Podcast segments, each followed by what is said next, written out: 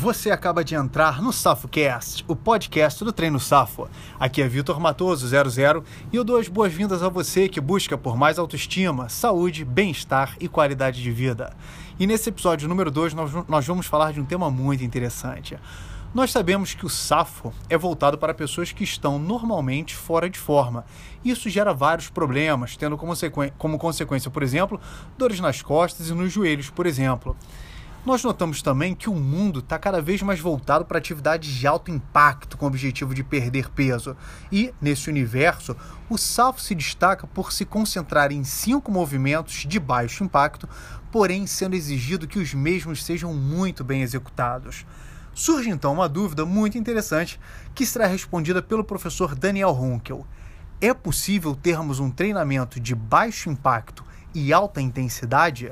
Runkel, é com você. Vamos lá, 00, vamos responder essa pergunta. Treinamento de baixo impacto e alta intensidade.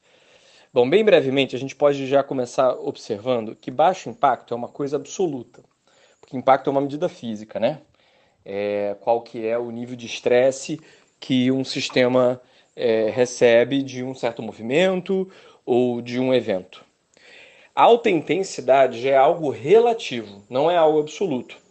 Porque para uma pessoa treinada, alta intensidade é uma coisa que chega perto do seu limite, e para uma pessoa treinada, esse limite é bem maior. Então, a gente pode ter coisas de baixo impacto e alta intensidade? Teoricamente, sim. Né? Teoricamente, eu posso fazer uma atividade de baixo impacto que não estresse muito um sistema, principalmente não os materiais do sistema, como as articulações, os ligamentos, os ossos, né? Mas a gente também pode acabar atingindo alta intensidade. Tipicamente nesse sentido, a gente vai falar de alta intensidade cardiovascular, né? Então as pessoas vão sentir que a movimentação, né, vai gerar aumento da frequência cardíaca, vai gerar aumento, né, da frequência respiratória e a intensidade pode ser bem elevada. Porém, quando a gente ouve baixo impacto, muitas vezes a gente vai para a literalidade de pensar que não está havendo impacto em certos movimentos. Tem certas disciplinas que meio que se vangloriam disso, tipo a hidroginástica. E uma das coisas bem notórias de todos esses discursos é que eles ignoram que, se de fato fosse sem nenhum impacto, não seria beneficente. Porque impacto é estresse e adaptação aos treinos vem através de adaptação ao estresse. Então existe um efeito, por exemplo, nos ossos, que todo movimento todo movimento que a gente faz, né? principalmente movimentos rápidos ou movimentos minimamente desafiadores que você tem que prestar atenção para fazer, para manter o equilíbrio ou para executar com alguma força ou diversas vezes em repetição, todos esses movimentos geram um efeito chamado efeito piezoelétrico, que é um efeito que acontece né, na superfície da nossa ossatura, dos nossos ossos, fundamentalmente porque ocorre uma diferença de pressão Alguns músculos puxam esses ossos numa certa direção, isso cria uma pressão diferenciada na superfície do osso, isso cria é, uma movimentação de carga, né, uma diferenciação de carga, e aí esse efeito piezoelétrico ele é responsável por uma coisa muito positiva, que é a, o adensamento dos nossos ossos.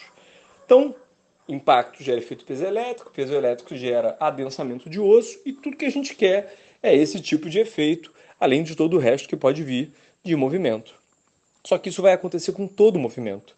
Então, se for de alta intensidade ou se for de baixa intensidade, esse tipo de impacto é bom e não tem por que ser buscado de ser baixo. Ele ali é positivo, certo?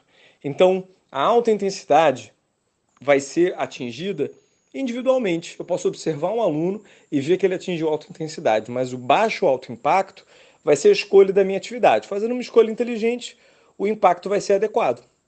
É isso. Excelente, Runkel. Muito boa explicação. O que me deixa mais contente com a sua explicação é que fica bem claro que o Safo não tá de bobeira, não tem nenhum aventureiro, não tem nenhum amador, é, não tem ninguém que esteja aqui por acaso. Todos estão comprometidos com o bem-estar e a saúde das nossas alunas e dos nossos alunos.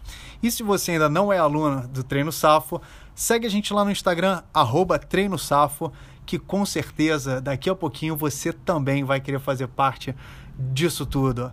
Vamos em frente sempre, afinal, todo esforço será recompensado. Eu quero, eu posso, eu vou, safou!